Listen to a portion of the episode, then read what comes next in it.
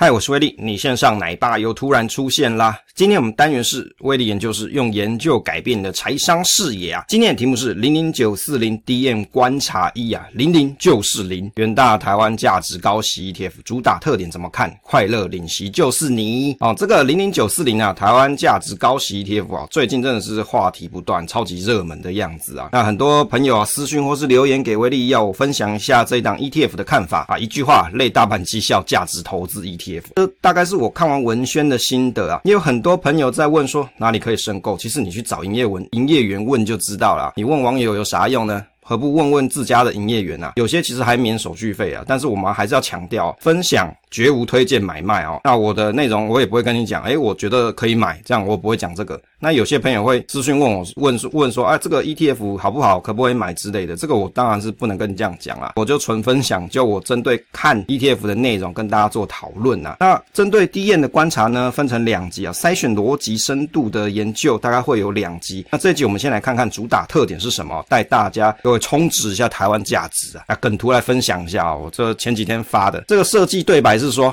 哎，哪里买这零零九四零啊？零零就是零诶，老板，我要冲台湾价值哦，最近真红，网络上都有人在问。那我有把这个网络上网友在问的东西哦，放在留言区了。快乐领息就是你，你觉得他这文宣是不是做的这个 slogan 非常的传神啊？哈，就大家都很喜欢领息嘛，快乐领息就是你买了就很 happy 的那种感觉。这九四零在哪里啊？九四零在哪里？快出来，我要冲台湾价值啊！为什么？它叫台湾价值哦，说实在，你去看它的筛选逻辑哦，台湾指数公司其实有把筛选逻辑公开开了，那你去看一下它的筛选逻辑，你就真的觉得满满台湾价值啊，不冲好像不行一样。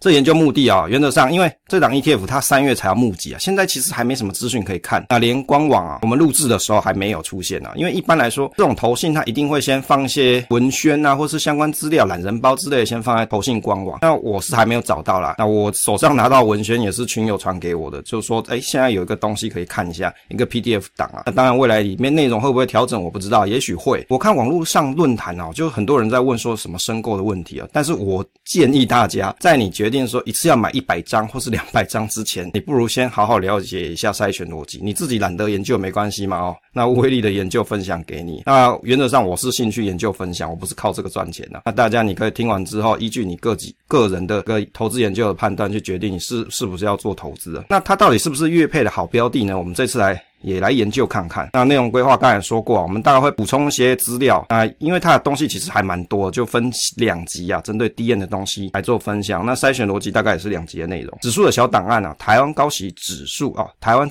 价值高息指数啊，这个边我少打。十元的低价小资族好入手，风险等级 R 四，经理费零点三 percent 啊，管理费零点零三 percent。以高股息 ETF 来说，其实还算 OK 啦，也不能说它很贵，到说要说到它很便宜，其实也还好。就差不多就是行情在这里，收益的分配是月配息，成立九十日之后啊，这个经理公司会做收益的分配。那因为它是网络上有人哈在讲说，他要去组这个周周配，还有人要组循循配，其实很方便嘛。因为现在你有什么零零九二九、零零九四零嘛、零零九三九啊、零零九三四这些东西，你都可以想想想看，说你要怎么配，配到你喜欢的。那，就我个人认为，我是觉得月配息或是周周配对我来说是没有那么需要啦。那但是我不会说别人要这样子就是错，因为每个人需求不一样。如果你有这这个需求，那你就去配，那达到你自己的投资目的就好。什么时候开始配息啊？我想一定又会有人在问这个问题啊。其实文宣上有写，但是它这个字很小。他说哦，本基金持股的股利配发时间以及啊这个金额是个别指数成分企业而定啊。白话来说就是你要看成分股的公司有没有配息啦。啊有配，那基本上它会累积一段时间哦，然后再做这个收益分配的决定，来告诉你说要配多少钱。原则上你可以去想，大概你要等成分股配息之后，应该会是在明年六月之后了。那会不会因为它的上市之后啊，这个大家强买啊，或者是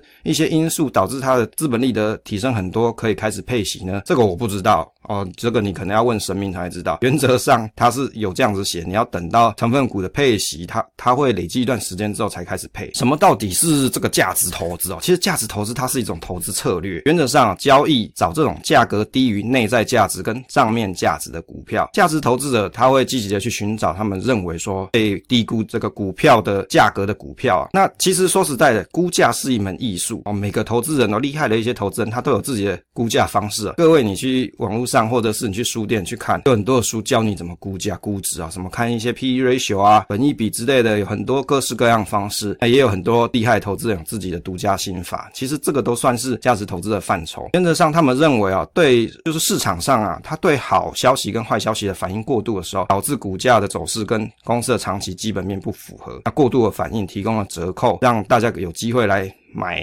到这个股票，常见一句话是什么？好公司遇到倒霉事嘛。这个是这个这句话就很传神的描述了这样子的情形。那另外也有很多投资人他会去观察说，诶，公司也许它会有一些季节性的变变化，它股价会有一些变化。那你也可以想象成啊，市场对于这个股价的消息层面反应的速度还没有这么快，没还没有办法反映到它实质的内容的时候，这时候就有机会。做一些低档布局的情况，或是当你遇到系统性下跌的时候，那这时候也许是一个价值投资的最好机会。但前提是你有钱，而且你敢买。价值投资者其实在这个范畴里面啊，华人巴菲特大概是目前最著名的价值投资者，而且现在还在世嘛。那还有其他很多人啊，像是班杰明啊、格这个格莱汉啊、什么大卫多德，还有这个查理蒙格啊。那查理蒙格他的书不错啊，但是很难读啊。如果大家有兴趣的话，可以去读读看。但是里面也是蛮多好的内容可以做思考的。白二来说啊。做价值投资的人，他就是想要用便宜价去买进被低估价值的公司。至于你怎么估价，就是随个人功力。价值投资的精神，其实文圈上所提的价价值投资精神是买进 CP 值高的优质企业。那巴菲特其实有他有提到一句话是 “Price in what you pay, value is what you get”。物品的价值哦，这个价格只是其它的价值的一个部分啊。那物品的价值取决于说它所提供的好处跟用处。换一句话来说啊，有些人他会愿意为了这个东西。付出某一个价格，但是往往它不一定是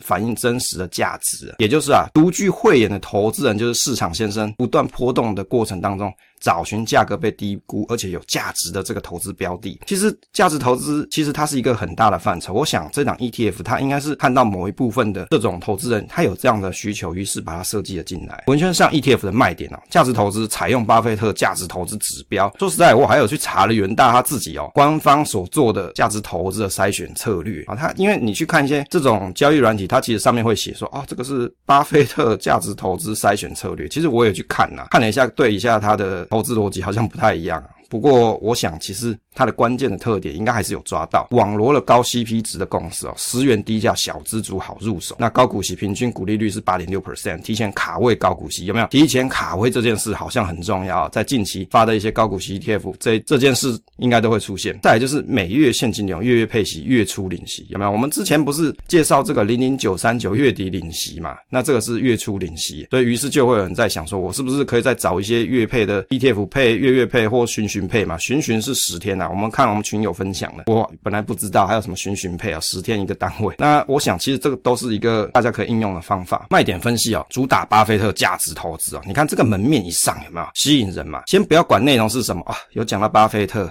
哦，价值投资听起来是不是这个卖点就十足？其实。我是觉得是蛮打动小资族的心的，为什么？因为那个十元啊，在有很多人在做投资的时候啊，他会觉得说啊，这股价好贵啊。像最近我就看一些群友朋友啊在提这个零零七一三嘛，因为股价已经到五十块了嘛，那就会想说啊，这个股价好贵，买不起这样。那于是你看，像这一档它是十元发行价，就会有人想说，诶，我是不是一次买一百张才一百万？对不对？那是不是这样买很有成就感？就上面打开哦，一百张这种成就感就 无比的厉害那种感觉啊。其实投资久的人就知道，股票的价值不在于这个价格，尤其是这个牌告价。当然，一般社会大众他们也许不是这么了解，因此降低的投资门槛就很重要。这一点其实在国外啊，它是叫做股票分割的方式来降低股价，也是一样道理，降低投资门槛。那高股息是就是这一档的主打，而且它有月配息。二零二四年高股息 ETF 的标配，标配的什么？月配息嘛。也许到了。明年度就变成周周配。巴菲特怎么找这个 CP 值高的公司啊？不买贵，看本益比合理，有钱，自由现金流量稳定，负债率低啊，主打高股息 ETF 唯一纳入。好，这上面列的是文宣上面的内容啊，我只是说我把它截录下来啊，讲一下心得。会赚啊，ROE EPS 好，稳定是股票下行风险小，排除海外股。这一点我真的觉得是充满了。满满的台湾价值，尤其是排除海外股这件事情，代表说他所投资的标的虽然是在台湾上市，但是是以台湾当地的啊，因为他排除这些 KY 嘛，就等于是说这些海外在台湾挂牌的他就不要看了，然后他觉得这个风险比较高。另外啊，这个股票下行风险，这个 downside risk 是他这一档里面的一个特色特点啊，比较少这种高股息 ETF 是用这种方法。那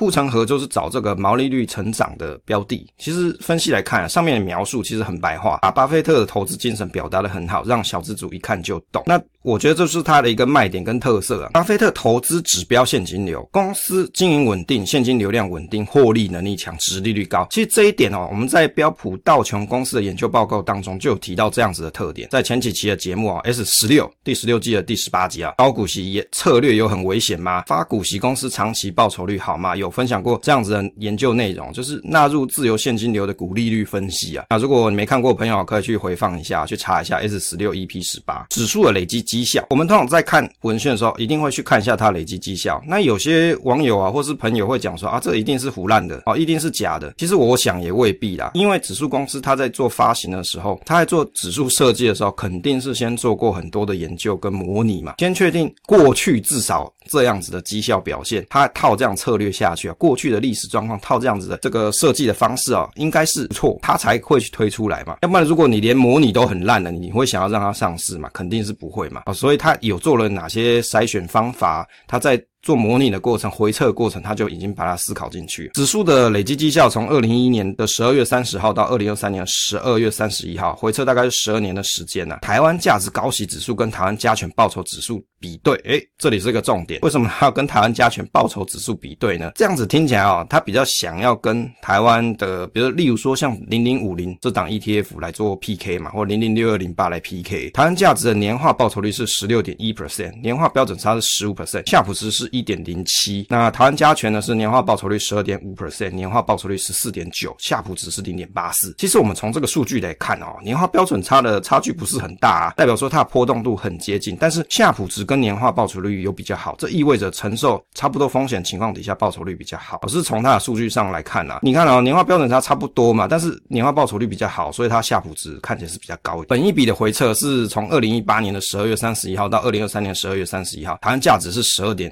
六倍，台湾价值是二十点四倍。其实从回测的结果来看，台湾价值指数有比较低的本益比，代表说投资回本的时间比较短，CP 值比较高。不过啊，这里还是要跟大家补充一些小知识啊。本益比是股价除以每股盈余啊，啊，这每股盈余简称是 EPS。假设 A 公司股价三百哦，如果你各位懂，你可以略过啊，还是再讲一下，有很多不人不知道。假设 A 公司股价三百块，每股盈余 EPS 是十五元，本益比就是三百除以十五等于二十倍，那等于是买进股票后需要二十年后才会回本。那假设 B 公司股价三百块，每股盈余 EPS 是二十元，本一比就是股价三百元除以 EPS 二十元等于十五倍，等于你买进股票后要十五年后才能够回。因为有很多人看这个专有名词，他哪看得懂？那第一个本一比本是什么？意是什么？不知道，所以这里跟大家做一下补充。但是本一比在运用上，它其实有一些盲点，比如说你要用本一比来评断价格是不是合理，它是一个常见的估值方法。问题是本一比低代表说投资回本的时间比较短，你还需要去搭配其他的东西啊，例如说标的它是不是有景气循环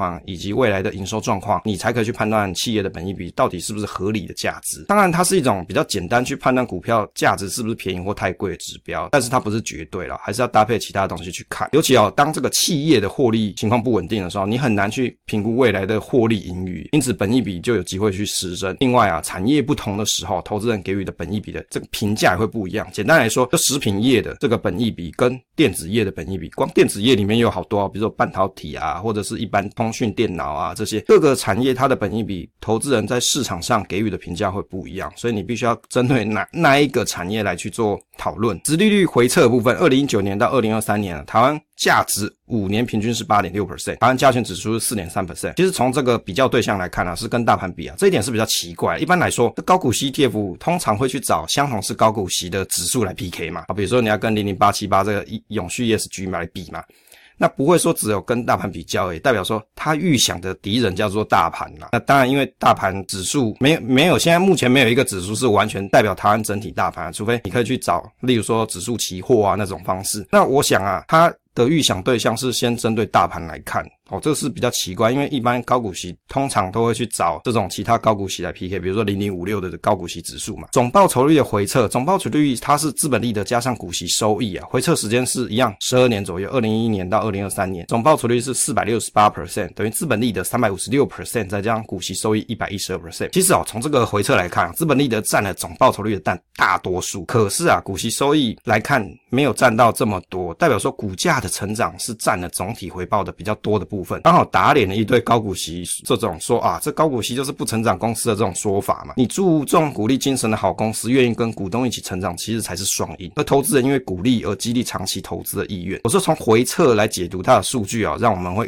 看到这样子的结果。好股提前卡位，六月到十月是除权息的旺季，那二月到四月是股利宣告的旺季，那五月会依据公司最新的殖利率精准挑选高股息，跟有已配跟不配的剔除。那十一月会依据近四季的 EPS 跟近三年的股利发放率来筛选，提前卡位明年的高股息。所以你看它整体的这种设计，其实都还是围绕在。股息这件事情，只是说它有分五月跟十一月两种。其实现况哦，你看很多新发的这种高股息 ETF，大概都会有这样子的制度，就是要接近除息的时候，他要去找比较可靠的金，而且可以配的不错的。那等已经除的差不多了，可能差不多年底了，这时候他就要先用预估的方式来去看明年度可能会发的不错有哪些公司。结论来看一下，其实从文宣上可以知道，这档 ETF 的对手是跟大盘指数来比较。那刚才有提嘛，比较奇怪说，一般高股息 ETF 应该要找同类型来比嘛，这档是没有。而回撤的绩效跟大盘指数其实差异不大，就十二年时间其实差四 percent 左右，应该还算 OK 啦。代表哦，年化标准差它其实差不多，代表波动度跟大盘指数是比较接近。那资本利得占了总报酬率率的大多数，而股息收益不错的公司，股价成长看起来也是不错。那有可能说未来是以资本利得配发收益为主啊，就它的回撤结果看起来是这样。